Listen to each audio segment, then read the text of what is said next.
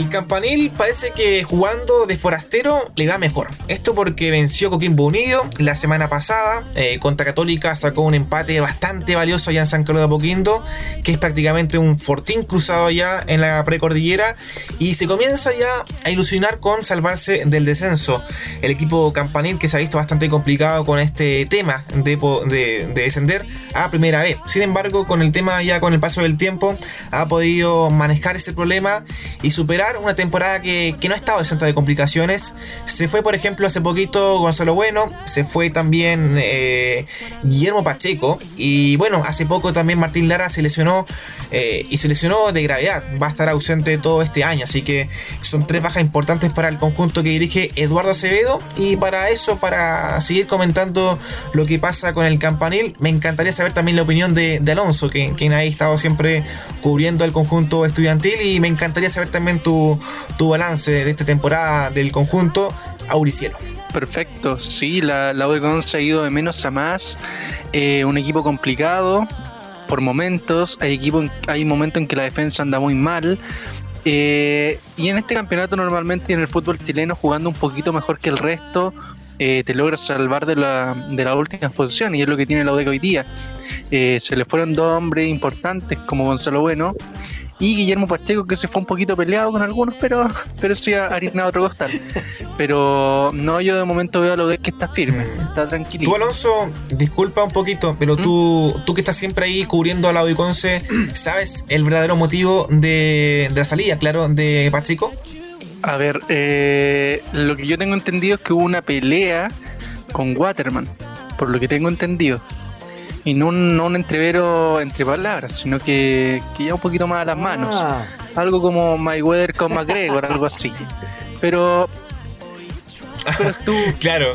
Es que sorprendió, sorprendí porque a mitad de, temporada, por supuesto, estamos ya en la primera rueda, que se vaya Pacheco, un jugador que, es importante en el camarín, era un referente, por así decirlo, más que nada por el tema de la antigüedad, porque por, por juego futbolístico estaba lejos de ese referente. Entonces que de un día para otro que Pacheco se vaya del club es sorpresivo. Más encima que no se fuera tampoco en un periodo de mercado de paz, sino que se fuera antes de este periodo de sí, totalmente. Muy complicado eh, al final él fue cortado directamente de raíz después de un mal partido que no, me recuerdo muy bien con quién fue, pero fue ahí donde ya explotó todo. Y en un entrenamiento simplemente explotó la olla presión y, terminó esto a las manos. Eh, Waterman sí, obviamente, porque el goleador del equipo. Mm, yo creo que tampoco se le pudo haber recriminado tanto. Y lo de Pacheco también, yo creo que más que un alivio para, para el lado de Conce, eh, liberarse de un jugador que estaba trayendo muchos problemas al campanil. Claro, y no solamente es un episodio que, se realiza ahora, sino que ya hace un par de años, por ejemplo, chocó el automóvil con Luis Riveros. Eh, hace, me acuerdo, la temporada del 2018, si no me equivoco. Faltaban dos fechas para que el torneo finalizara y ahí un accidente en la noche, eh, Pacheco con Riveros chocan el automóvil y esto generó por supuesto que, que en las últimas fechas Bozán sacara a Pacheco del once titular y pusiera al Topo Berríos como lateral derecho. Una edición que por supuesto generó controversias, pero de ahí más que Pacheco no fue el mismo. Me acuerdo que esa temporada de Pacheco, el año 2018, fue buenísima. Eh, Pacheco jugó a un nivel excelente, eh, fue uno de los puntos altos del equipo eh, estudiantil esa temporada, donde fue segundo el torneo nacional, pero de ahí más fue ni la sombra de Pacheco 2018. En Copa Libertadores, por ejemplo, fue expulsado ante Boy Cruz.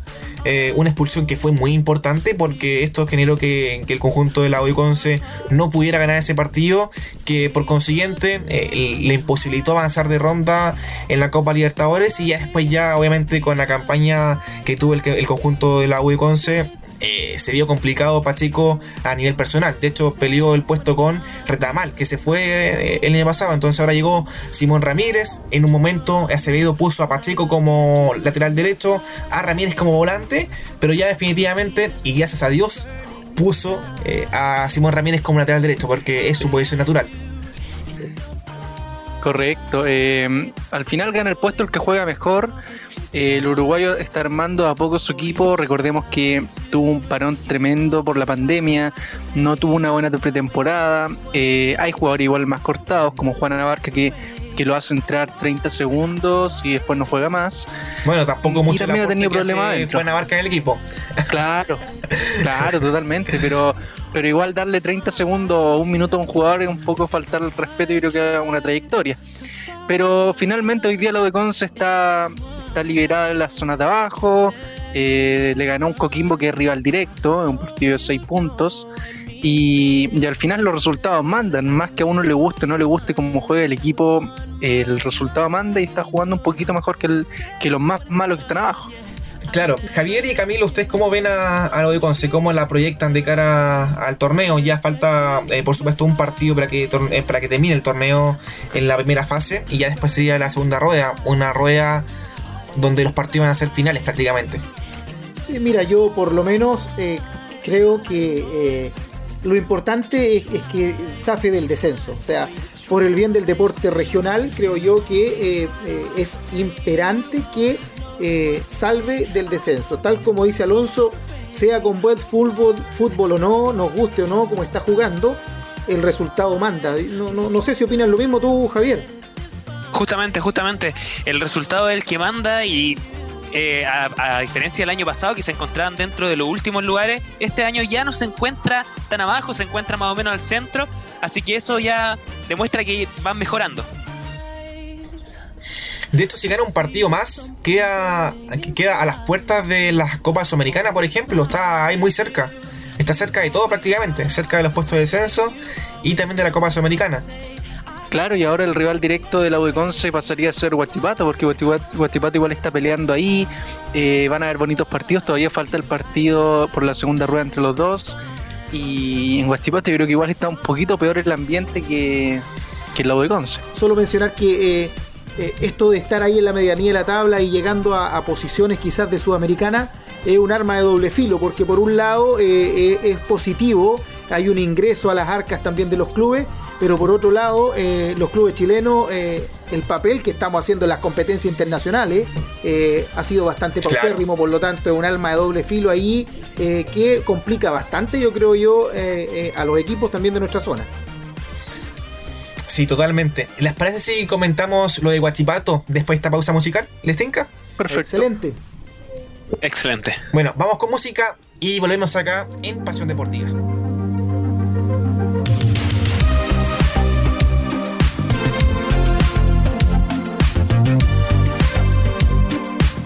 Acá Alonso comentaba que Guachipato estaba con problemas internos, a diferencia del Campanil, que si bien lo superó, eh, está mostrando un nivel más que aceptable, está mostrando un nivel eh, bueno en comparación a la temporada anterior, al semestre anterior, si me, si me explico. En ese contexto, ¿cómo tú ves a Guachipato? ¿Cómo ven a, Guachipato, un equipo que, que ha sido muy regular? De hecho, no ha podido ganar dos partidos seguidos en la temporada y que en cada partido se ve un Guachipato diferente. Un partido que juega bien, que llega por las bandas. Otro partido donde hace un partido totalmente indigno, hay que decirlo así, indigno. Mientras que otro partido donde es una farra de goles. Contra Kiki, por ejemplo, o que llega Obando por la banda, o que llegue Sánchez Otelo por el centro y no pueden invocarla. Así que esa es la duda de Guachipato 2020, con un técnico que uno le pregunta algo y se enoja prácticamente. Así que hay que tener un poco de, de, de, de pinzas de un poco de, temor al preguntarle a, Florentín porque tú le puedes preguntar algo y se puede enojar. Sí, totalmente. El paraguayo eh, se enfrasca mucho en discusiones con la prensa, es poco autocrítico. Me, molesta mucho cuando la gente no autocrítica en su trabajo. No puede estar todo bien si pierdes 3-0. Entonces hay mucho que mejorar. Ahora, hay pelea interna, a lo mejor no al grado de, de Cecilio Waterman con Pacheco, pero sí con la dirigencia y el técnico. Eh, claro, es normal que existan peleas en, un equipo. Eh, eso está bien. Eh, es parte de la competencia misma, de la intensidad del entrenamiento. No sé cómo lo ves tú, Camilo, como profesor de educación física, que me imagino que, quizás haciendo clase anteriormente hay rencillas por parte de la actividad física, no sé. bueno, yo creo que más que con el, con el tema de la educación física es con la parte competitiva, ¿ya? Y llamémoslo competitiva también a, nivel escolar, o sea, una pichanga en el recreo para nosotros también era hay que recordarlo en nuestros recreos. Eh, y, como dices tú, es normal que existan eh, rencillas eh, o conatos de repente dentro de un equipo es sumamente positivo también y que exista la competencia para poder ganarse un puesto, porque si no tendríamos el, puesto asegurado y nos dejamos estar. Lo que sí es importante y es que no puede haber cierto una diferencia, no puede haber una disconformidad o peleas entre el técnico y la dirigencia. Se supone que ahí debe haber un apoyo mutuo porque son la cabeza, son la imagen de lo que ven los jugadores y la proyección también de los jugadores. Diferencias pueden haber, pero pelea es lo que no debe suceder. Lo mismo que entre el cuerpo técnico o entre los jugadores. O sea, los jugadores pueden discutir, pueden tener diferencias, pero el objetivo es uno solo. Y para eso tiene que haber una unión, tiene que haber cierto un objetivo planteado en común y todos tenemos que estar remando para el mismo lado. Yo creo que por allí es donde pasa un poco en este momento la deficiencia que está teniendo el club de Huachipato. Correcto. Claro, eh, ahí comentaba también eh, Alonso el tema de las rencillas, eh, lo rectificó en su momento CDF con Bustillos, ahí recibió una, un reto por parte de Florentín, después del partido entre Colo Colo y Guachipato, pero esa noticia nace por la tercera, un medio que publica, eh, por supuesto, la rencilla entre Florentín y el plantel, una discusión que hubo entre Keith Martínez y Gustavo Florentín. Bueno, yo soy, yo soy siempre creyente de que si algo está sondeando, si, eh, algo está ahí eh, rumores, es porque algo siempre está. por algo están los rumores, no, no son inventos. Correcto. Eh, a ver, aparte de la rencilla entre Florentín con, con, los jugadores, hay algo que dijo Camilo que, que es crucial, que es la competencia entre los jugadores. Y esto muere cuando desde la dirigencia te dicen que tiene que jugar un jugador. Joaquín Gutiérrez, representado por el señor Felicevit, dueño del fútbol chileno. O sea, cuando al técnico le hacen el equipo, derechamente, claro, tú. Claro, totalmente. Entonces, por eso hoy día Juan Córdoba no es titular, lo tienen cortado. Y por eso hoy día está jugando Joaquín Gutiérrez de 18 años y vuelvo a repetir, eh, representado por el señor Feliceit. Entonces, y lo van a vender, si eso es la mentalidad de Guastipato compran a Soteldo, pero, no lo compran también, porque sigue jugando en Santos. Sí, pero sí, pero mira, más que eso, Alonso, por ejemplo, Tapia, eh, Nacho Tapia, también es eh, un jugador de, de Felicevich, pero él se ganó el puesto, eh, jugó, jugado bien, entonces siento que si bien eh, te imponen jugar, poner a un jugador de la cantera o un juvenil para que el club pueda tener ganancias, en un próximo futuro. Siento que quizás esa, esa pelea entre Córdoba, por el puesto, por supuesto, una pelea competitiva. Eh, Córdoba y Gutiérrez, eh, ¿cómo lo ves tú también, eh, Javier, Alonso, Camilo? Córdoba es un seleccionado canadiense, tiene trayectoria, tiene experiencia. Yo por lo menos siento que Córdoba está haciendo bien las cosas, al menos en Guachipato. Sí, totalmente, totalmente, lo venía haciendo bien. Eh, es el jugador con, o dentro de la estadística, uno de los jugadores que más balones perdía dentro del campeonato, pero igual es un poco por la posición. Córdoba. Porque le tira, Córdoba, perdón, tira mucho, lo, tira mucho centro, entonces ahí pierde mucha efectividad. Ahora, el problema que te imponga un jugador, yo creo que ahí es falta dureza del entrenador. Yo fuera entrenador no dejo ni, ni que se meta los dirigentes. Por eso no eres entrenador que realmente muchos problemas. Sí. sí, totalmente. Pero ese cambio es realmente impuesto por eh, Florentín o es un cambio que tú crees que lo que lo impone la dirigencia? ¿Y por qué motivo? Eh, ¿Por qué justifica ese, ese argumento? simplemente para venderlo. Guastipato es un, es un equipo que exporta jugadores, te exportan una gran cantidad de jugadores. Y hoy día impusieron a Joaquín Gutiérrez, que quizás puede jugar bien y puede ser muy buen jugador, pero cuando te lo imponen a un entrenador es porque el entrenador flaquea de algún lado. Y más cuando tienes pelea y corta a un jugador como Chris Martínez, porque eso de la lesión no lo creo mucho tampoco. Entonces hay, hay algo raro ahí, hay algo raro en el ambiente, aparte de la irregularidad que tiene el equipo. Claro, por ejemplo, tú ves a Altamirano jugando por la banda, después un día al siguiente te pone como volante de creación, a Valenzuela también te lo pone por la banda izquierda, después por la banda derecha como creación, eh, Joffre Escobar que no sé qué hace en Guachipato, ese ecuatoriano que, que, ha mostrado poco y nada y lo que mostró fue esa simulación contra Colo Colo que fue horrible, digno para, para el Oscar. Un mal actor más. Un único. Sí. Lo que es destacable de Guachipato son tres jugadores que yo considero que han sido eh, los eh, fundamentales para que Florentín siga al mando de Guachipato. Los digo, Castellón en el arco y Ramírez con Tapia. Siento que han sido los más regulares de Guachipato.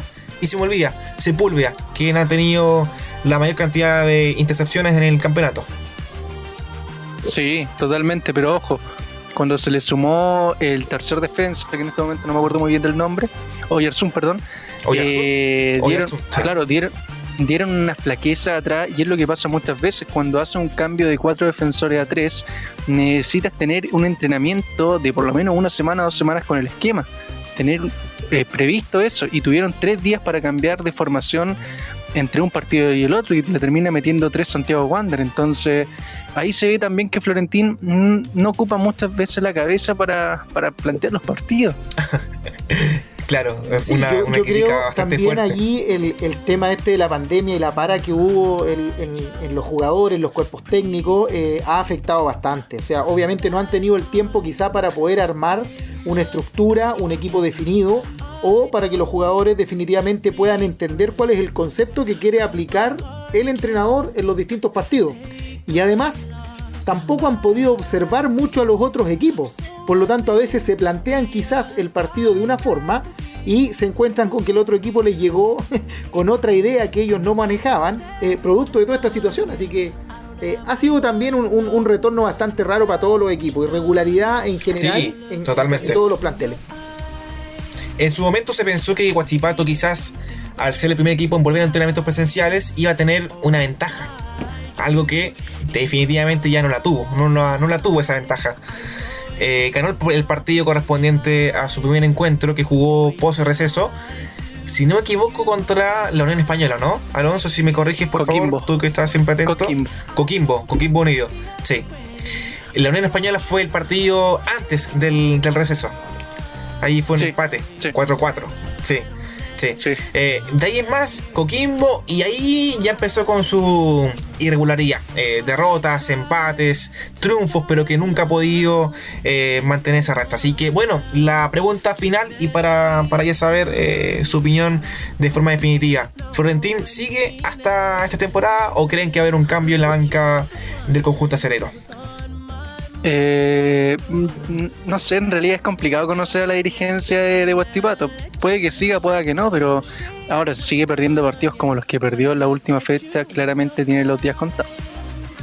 Yo creo que debiera terminar eh, el proceso en el que está.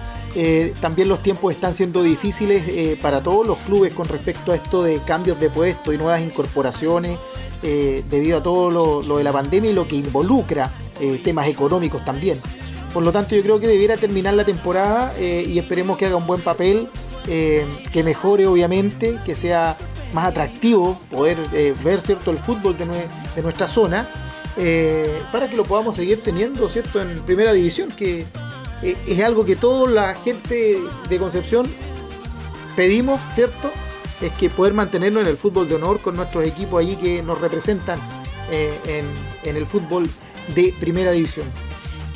Sí, justamente igual creo que no es, una decisión difícil mantenerlo o sacar al, a Florentín. Yo creo que lo van a mantener netamente por los temas económicos y aparte de eso, si es que le hace la si es que le hace gusto a, los, a los dirigentes, difícil que lo saquen, ¿ah? sí. cuidado. Totalmente. No, y además que saquen un técnico a esta altura del campeonato eh, es complicado porque vas a enfrentar la última rueda en, un par de meses. Entonces, siento que si llega un técnico nuevo, le va a costar mucho tomar el andamiaje del equipo.